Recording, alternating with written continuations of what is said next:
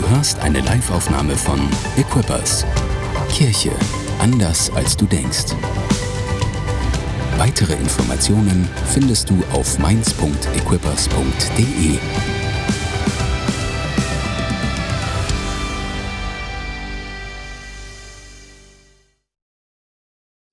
Yeah, hey, der Titel meiner Botschaft heute Morgen ist 24 Karat, wenn Glaube geprüft wird.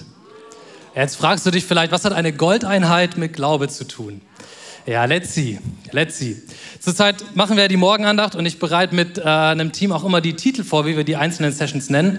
Und ich habe gelernt, ein guter Titel, ja, der verrät etwas, aber auch nicht zu viel. So, es braucht ein bisschen Spannung, damit jemand tatsächlich draufklickt da drauf. Deswegen 24 Karat, wenn Glaube geprüft wird. Aber ich will noch mal ganz kurz zurückschauen auf die letzte Serie, die wir hatten, The Real Follower im April durch. Das war eine Mega-Serie, oder? Hey, das war äh, cool, die Ausschnitte zu sehen von The Chosen. Und ich fand das so faszinierend, weil ich glaube, diese Serie hat so viel, an so vielen Stellen irgendwie ein Gefühl vermittelt, wie Jesus ist, wie er tickt, wie er Menschen begegnet, wie er irgendwie ganz anders war und trotzdem so nah dran.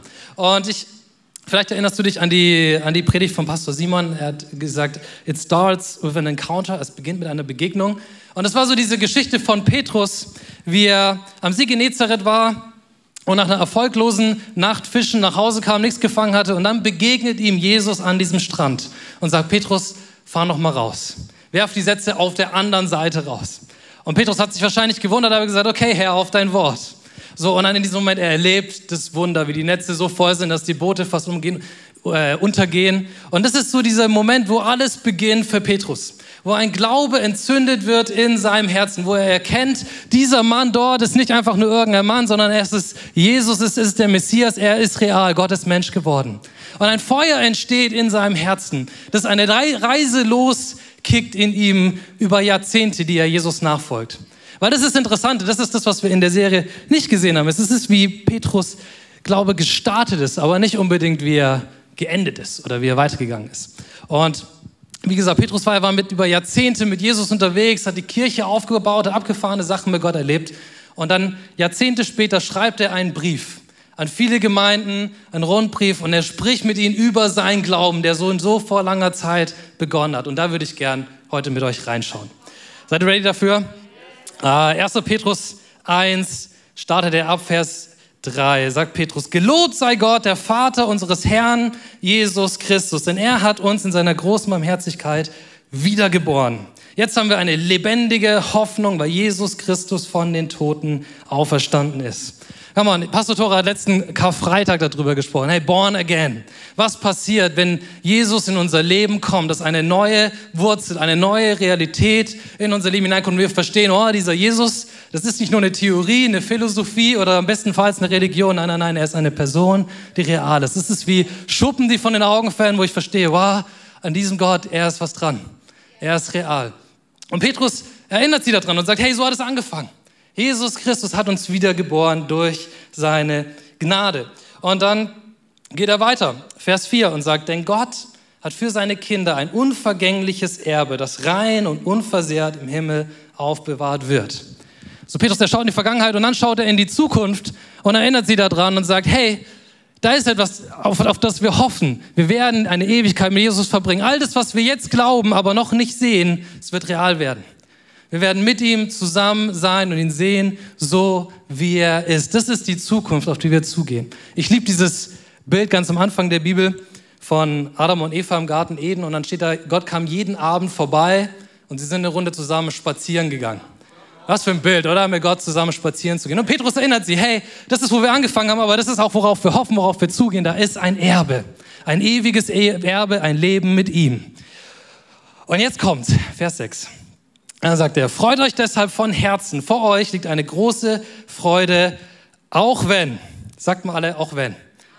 Auch wenn ihr für eine Weile viel erdulden müsst. Dies dient nur dazu, euren Glauben zu prüfen, damit sich zeigt, ob er wirklich stark und rein ist. Er wird erprobt, so wie Gold, hier ist das Gold, im Feuer geprüft und geläutert wird. Und euer Glaube ist Gott sehr viel kostbarer als bloßes Gold.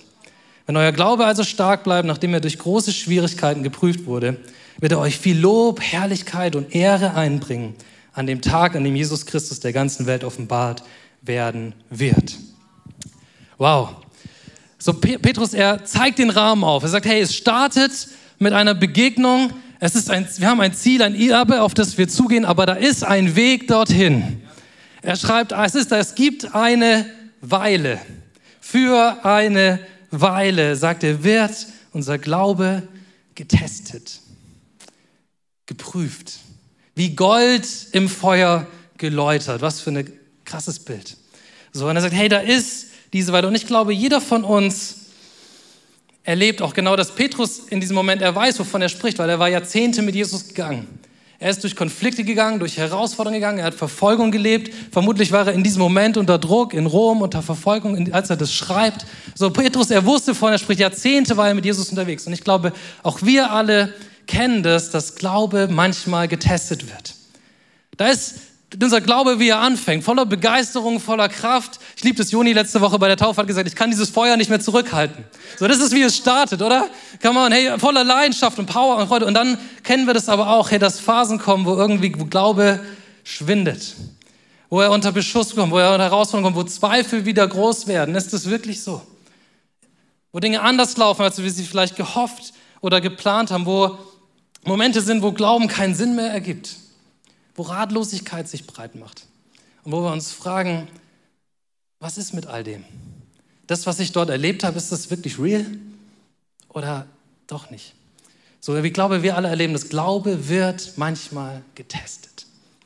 Und was ich sagen will, ist, hey, ich glaube, wenn wir das Wort so testen oder Prüfung hören, dann kommt, denkt man ganz schnell irgendwie zurück an Schule an irgendeine diese Horrorszenarien von irgendeinem Lehrer, der einem eins reindrücken will und die Aufgaben extra schwer macht oder einem Professor, der irgendwie so denkt, ja, ich freue mich, wenn die Hälfte durchfällt, weil dann zeigt es, wie, wie krass mein Kurs ist. So, ich weiß nicht, ob du das mal erlebt hast als Student, aber mag es geben. Aber ich glaube nicht, dass das, dass das der Spirit ist, den Petrus überbringen will. Gott als einen bösen Prüfer, der irgendwie gucken will, ah, glaubt er wirklich gut genug für mich?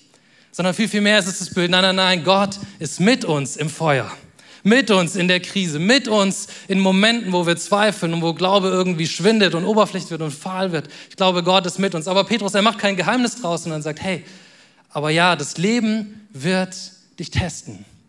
Schwierigkeiten können kommen und dein Glaube wird getestet und herausgefordert werden. Das, daran erinnert er sie. Und deswegen will ich heute Morgen so ein bisschen darüber sprechen, hey, wie können wir durch diese Phasen siegreich durchgehen? Wie können wir gehen durch Phasen von Schwierigkeiten, von Zweifeln, von Herausforderungen, von Momenten, wo Glaube irgendwie schal und leer wirkt? Wie können wir dorthin durchgehen und erleben, wie durch diese Schwierigkeiten unser Glaube stärker, reiner, kraftvoller, powervoller wird, so wie Gold geläutert wird durchs Feuer? So, und nach diesem Prozess hast du ein reines, echtes Ergebnis, einen rein, echten, starken Glaube. Ich glaube, das ist, was Gott tun will. Und um das zu machen, schauen wir uns eine Story an. Weil Petrus beschreibt es relativ theoretisch, finde ich, aber ich glaube, es ist cool reinzuschauen in das Leben einer echten Person und zu schauen, wie sie dort durchgegangen ist, oder? Hör mal, hey, wir springen in der Geschichte mal so tausend Jahre zurück in, in die Bibel und wir gehen zu einer Frau, die keinen Namen hat in dieser Bibel. Die Bibel, sie nennt sie einfach nur die Witwe von Zapat. Die Witwe von Zapat. Und sie lebt in einer super schwierigen Zeit in Israel, weil es war ein gottloser König an der Macht, es gab alle möglichen Nöte, Krisen, Dinge sind schiefgelaufen die ganze Zeit. Und das Land mittlerweile befand sich in einer ziemlich schweren Hungersnot. So, es hatte seit Jahren nicht geregnet, ist nichts mehr gewachsen auf den Feldern, Vorräte aufgebraucht, am struggeln. Und in dieser Situation ist diese Witwe von Zabat. Und dann begegnet sie einem Mann, den kennen wir vielleicht besser, Elia. Und Elia war in dieser, er war in dieser Zeit, er war ein Prophet Gottes und er spielte eine absolute Schlüsselrolle in diesem Konflikt, in dieser Krise, der da stattgefunden hat. Und er begegnet dieser Frau. Und in dieser Moment springen wir mal rein in die Story. 1. Könige 17, Vers 10 bis 12. Als er, also Elia, an den Toren der Stadt ankam, sah er eine Witwe, die Holz auflas. Und er rief ihr zu und fragte, hey, würdest du mir einen Becher Wasser holen, damit ich trinken kann? Und als sie sich auf den Weg machte, es zu holen, rief er ihr nach, und bring mir bitte auch ein Stück Brot mit. Doch sie antwortete, so wahr Herr, dein Gott lebt, ich habe kein einziges Stück Brot mehr. Im Topf ist nur noch eine Handvoll Mehl und im Krug nur noch ein kleiner Rest Öl. Ich habe gerade ein paar Zweige gesammelt, um diese Mahlzeit zuzubereiten für mich und meinen Sohn. Wir werden essen und sterben. Oh, ich finde in diesem Satz, der ist so kurz, aber da steckt so viel Gewicht drin, oder? Wir werden essen und sterben. Für mich spricht da draus so viel Schwere, so viel Hoffnungslosigkeit. Ich glaube, sie hat wahrscheinlich über Jahre hinweg alles versucht. Den besten Dünger auf ihr Feld gekippt. So, die besten äh, Ratgeber gelesen, wie sie das meiste noch rauskriegt, wie sie noch irgendwo was zu essen findet. Wahrscheinlich hat sie alle Quellen abgeklappert. Wahrscheinlich hat sie alles probiert, alles investiert, alle Kraft investiert. Und sie ist an diesem Punkt, wo sie jetzt sagt, hey, das ist alles, was ich noch habe. Ein kleinen Rest Mehl, ein kleinen Rest Öl. Wir werden essen und sterben. Wow. Und Vielleicht kennst du diese Situation in deinem Leben, wo Dinge auswegslos scheinen. Oder du sagst, hey, ich habe alles probiert. Ich habe gekämpft. Ich habe gebetet. Ich habe probiert. Ich habe alle angerufen, die ich kenne oder die ich denke, die mir helfen können. Ich habe alles gegeben. Und irgendwie merkst du, nein, nein, aber ich bin in einer Krise. In einer persönlichen Krise. So, und du merkst irgendwie, oh, ich habe alles probiert, aber meine Schulden werden nicht kleiner oder mein Business hebt nicht ab oder hey, meine Fragen, sie werden nur noch größer. Ich frage mich, wer ich bin, wer mein, was mein Sinn ist ähm, wie ich meine Beziehung noch retten kann oder wie ich diese Charakterschwäche, die mein Leben lähmt, ja, meine Beziehung noch retten kann, ähm, meine, die, diese Charakterschwäche, die mein Leben lebt, lähmt, wie kriege ich das in den Griff? Eine Situation, die auswegslos scheint. Und vielleicht ist es auch, vielleicht bist du auch in einem Moment, wo du nicht sagst, oh, das ist die Riesenkrise in meinem Leben, aber du merkst, oh, da sind Dinge, die nagen. Fragen, die in mir wirken. Irgendwie mein Glaube wird oberflächlicher oder wird leerer oder oh, ich merke, ich bin mir nicht mehr so sicher. Oh, ich kann so leben für eine gewisse Zeit, aber ich merke, oh, da geht etwas verloren in mir. Und das ist die Situation, in der diese Witwe ist. Ihr Glaube wurde getestet. Und vielleicht ist es genau deine Situation heute Morgen, dass du das Gefühl hast, hey Gott, ist ein, irgendwie, es ist, scheint weit weg, mein Glaube wird getestet. Aber das Gute ist, wir haben einen Gott, der mit uns durch jede Krise geht, der mit uns steht im Feuer. Und Paulus, der Petrus erinnert uns daran in seinem Text, hey, es ist nur für eine Weile. Wörtlich steht, das ist nur für eine kurze Zeit.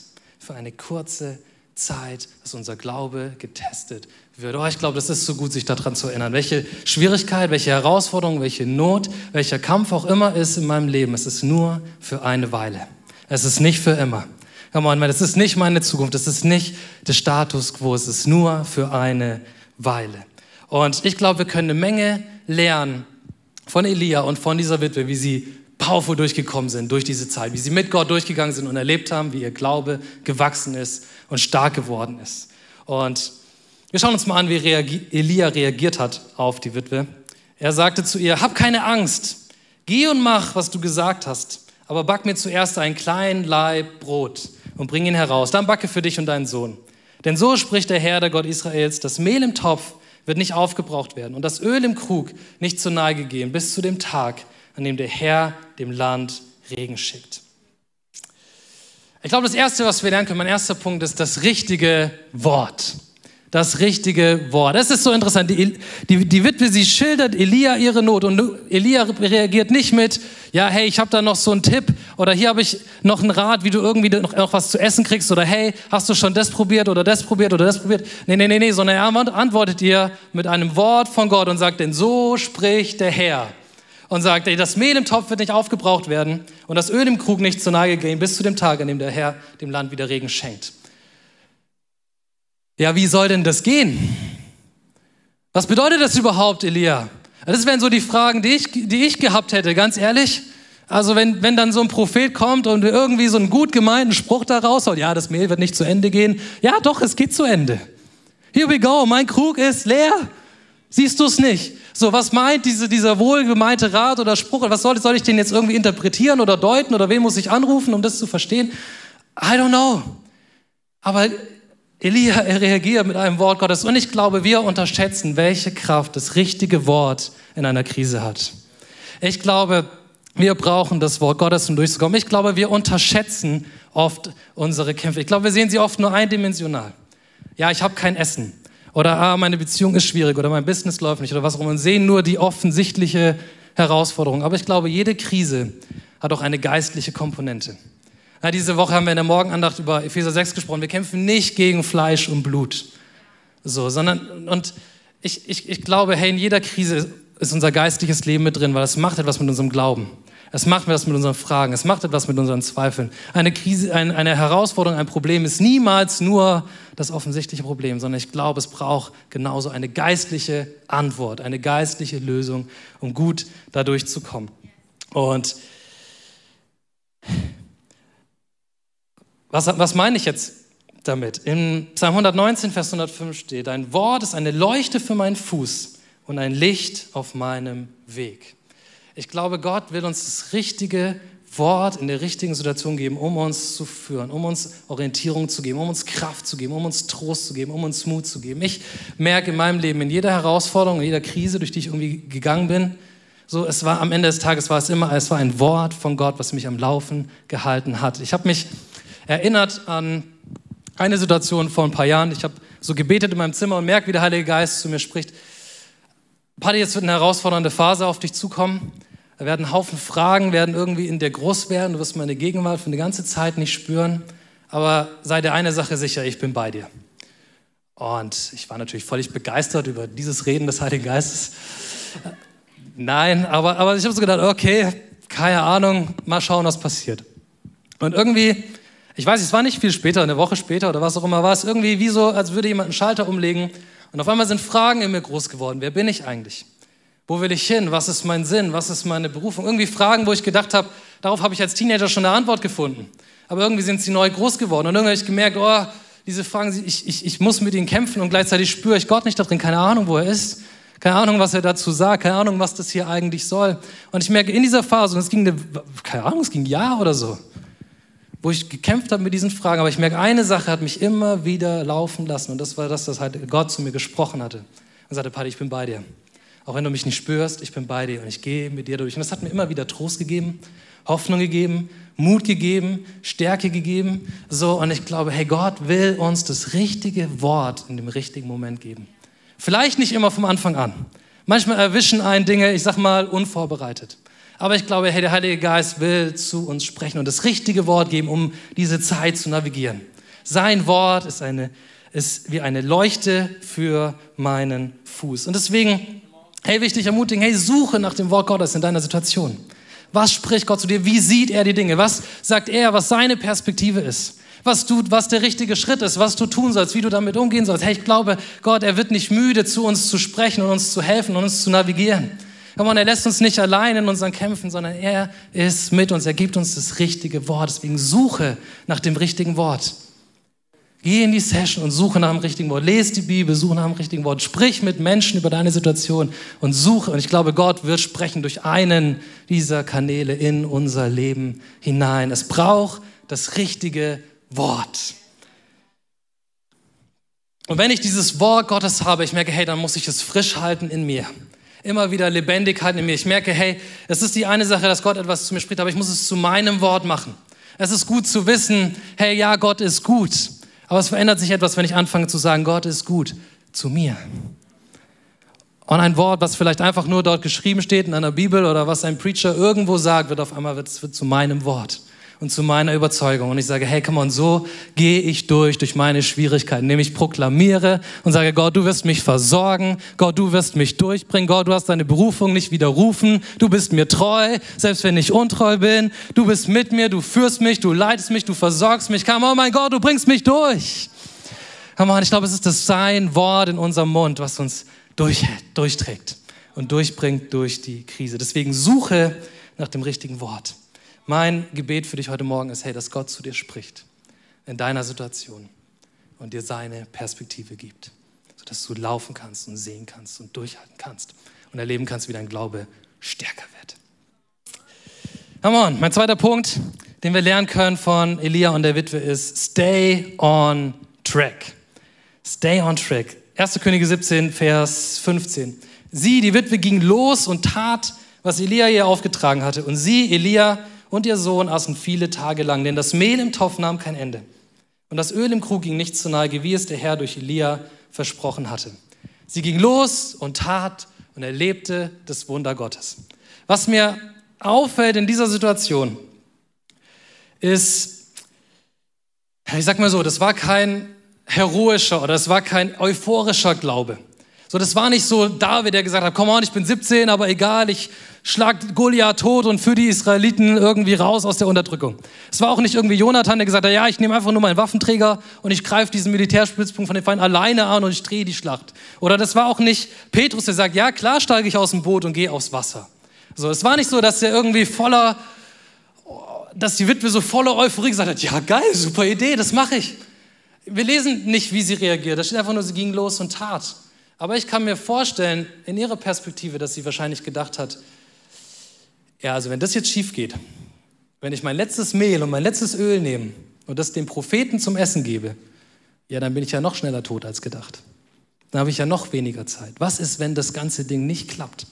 Und ich glaube, hey, das ist so wichtig, dass wir das in unserem Glauben immer wieder haben, eine Euphorie und zu sagen, hey Gott, ich glaube, du hast mehr und ich nehme ein neues Land ein und ich gehe voran, so und ich lasse mich nicht abhalten. Aber ich glaube, manchmal gibt es auch Momente, wo man dazu nicht mehr in der Lage ist, sondern wo es sich Glaube mischt mit Zweifeln, mit Fragen, mit Sorgen, wo einem irgendwie der Schritt, den Gott einem gibt, so die Schweißperlen auf die Stirn bringt und irgendwie fragt so, oh, wird das funktionieren?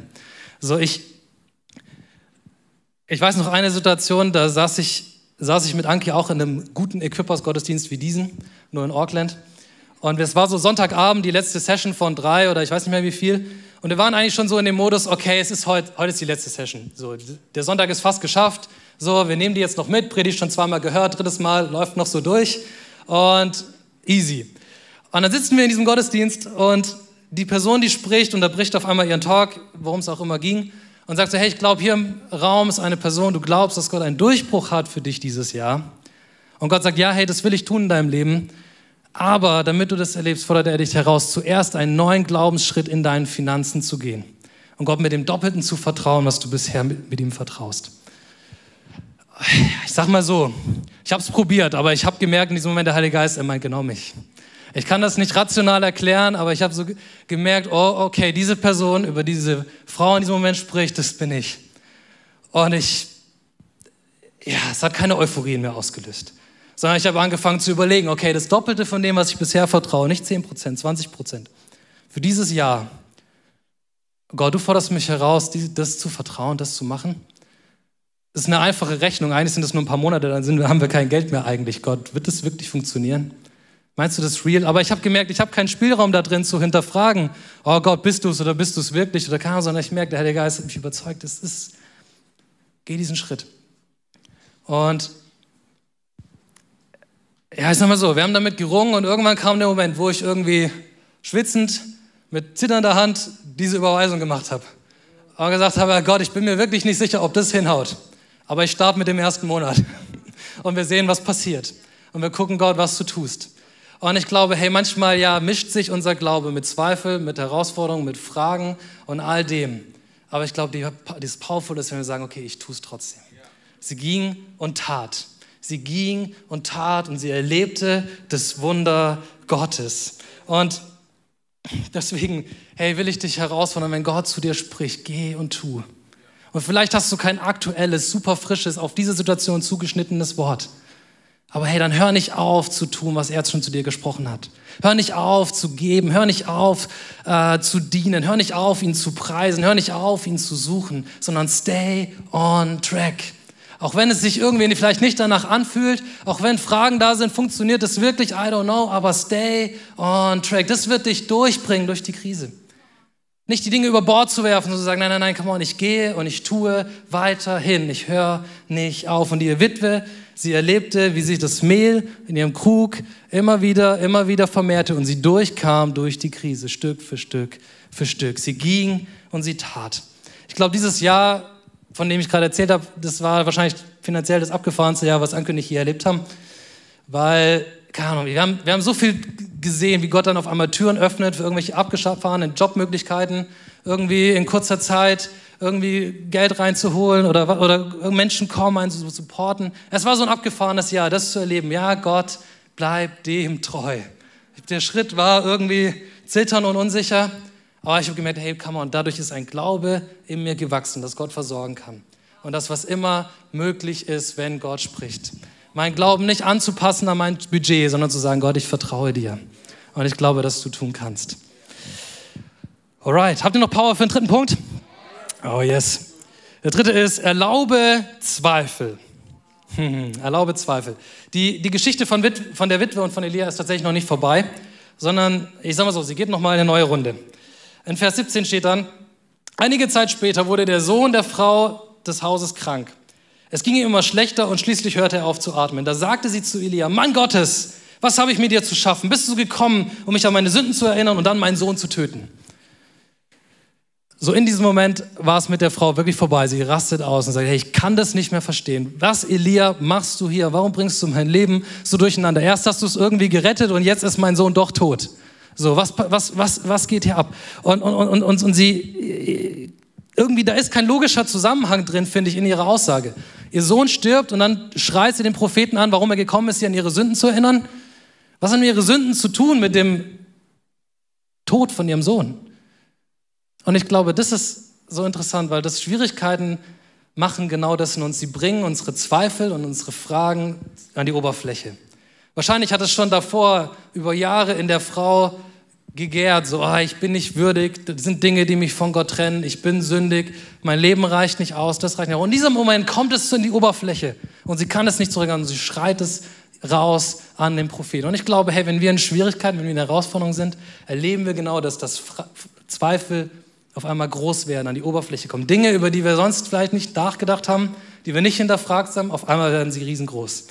Und oft, glaube ich, reagieren wir so oder reagiere auch ich so, dass wir die irgendwie wegschieben und sagen, hey, okay, nee, ich will nicht zweifeln, ich will glauben und ich will stark bleiben und ich will das irgendwie ja gar nicht in meinem Leben haben. Und oh, wie komme ich jetzt da durch? Was macht das in meinem Leben? Ich dachte, das gehört da gar nicht hin. Ich dachte, ich habe das schon überwunden vielleicht. Und ich glaube, Gott ist nicht schockiert, wenn wir zweifeln. Und ich glaube, er ist auch nicht enttäuscht, sondern ich glaube, Gott ist ein Gott, der uns eine echte Antwort geben will auf unsere Zweifel. Der uns begegnen will in genau diesen Fragen, in genau dieser Unsicherheit, in genau diesen Dingen. Gott will uns eine echte Antwort schenken.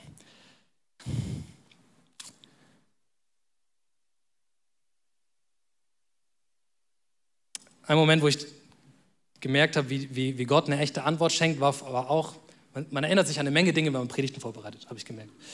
Ähm, woran ich mich erinnert habe, ist, ich war in einer Situation vor ein paar Jahren, wo ich so dachte, ja, nach der Schule, ich gehe ins Ausland und habe da super viel Hoffnungen dran geknüpft. Und, hey, das ist ein super Plan und ich glaube irgendwie, Gott spricht zu mir und es wird mega. Und dann kam irgendwann der Moment, wo ich so gemerkt habe, ah, dieser ganze Plan, was ich hatte, das funktioniert nicht. Irgendwie, ich kriege kein Visum für das, was ich machen will und es haut alles nicht hin. Irgendwie ist das gecrashed. Und das hat mich irgendwie über Monate, habe ich irgendwie daran gezweifelt, habe ich mich gefragt, okay, was, warum hat es nicht funktioniert? Gott, ich war überzeugt, das war dein Weg mit mir, das war, was du mit mir tun wolltest. Und ich habe alles probiert, alles gegeben. Warum hat das jetzt nicht funktioniert? So, und, und irgendwie war das ein riesengroßes Hin und Her. Und was ich dann gemerkt habe im Nachhinein, bin ich total dankbar dafür, weil diese Tür hat sich geschlossen, eine neue Tür ging auf in das super exotische Mainz. Und äh, deswegen bin ich jetzt hier und ich habe gemerkt, come on, Ich habe gemerkt, das, was ich dachte, was ich nur weit in der Ferne irgendwie finden kann, was ich von Gott will, das kann ich auch ganz hier nah in Deutschland vor Ort finden. Was für eine gute Sache. Und ähm, so, ne? Und ich habe gemerkt, okay, das war, das war, das war ein Struggle, aber okay, Gott hat mich durchgebracht. Und jetzt habe ich gemerkt, vor ein paar Monaten hatte ich eine ähnliche Situation. Ich habe mich äh, beworben für ein Studium nochmal nebenher, ein Masterstudium zu machen. Und dann ist diese diese Möglichkeit, erst haben sie mir eine Zusage gegeben und dann ist diese Möglichkeit geplatzt. So. Und es war wieder ähnlich. Ich dachte irgendwie, hey, das ist ein guter Schritt, eine gute Idee. Und come on, jetzt habe ich sogar eine Zusage gekriegt. Das wusste ich gar nicht, ob das klappt. Und auf einmal fällt es dann wieder weg. Und ich habe aber gemerkt, hey, dieses Mal habe ich nicht Monate gebraucht, irgendwie darüber hinwegzukommen. Das waren ein paar Tage. Und wo ich mich erinnert habe, hey, come on, hey, wenn eine Sache nicht funktioniert, aber Gott schreibt eine andere Geschichte. Und ich glaube, hey, das ist, was Gott tut. Mit unseren Zweifeln und mit unseren Fragen. Hey, sie kommen an die Oberfläche, aber er will uns eine echte Antwort geben und sie setteln. So, ne, bei diesem, ich bin ja kein Experte da drin, aber in diesem Prozess, wenn man Gold reinigt, wenn man Gold läutert, dann funktioniert es so, du erhitzt Gold und die ganze Schlacke kommt nach oben, so die ganze Dreck, der ganze Verunreinigung und dann kannst du es abschöpfen. Und ich glaube, genau das ist, was Krisen und Herausforderungen tun in unserem Leben. Hey, sie bringen die Zweifel nach oben. Und Gott will sie nehmen, will sie beantworten und will unseren Glauben ein Stück reiner machen, stärker machen. Ein Aspekt mehr, wo ich sage, come on, dafür habe ich Glauben. Ich habe es erlebt, Gott versorgt. Oh, ich habe es erlebt, Gott dreht meine Beziehung vielleicht rum. Oh, ich habe es erlebt, Gott öffnet eine Jobmöglichkeit. Oh, ich habe es erlebt, Gott erfüllt den Wunsch, den ich unmöglich für möglich gehalten habe. Ich habe es erlebt.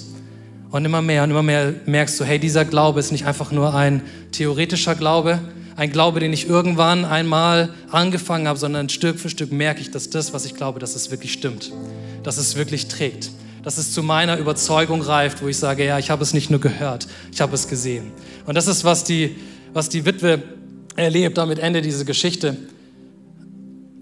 Also es geht so, der Herr erhörte Elias Gebet und das Leben kehrte in das Kind zurück.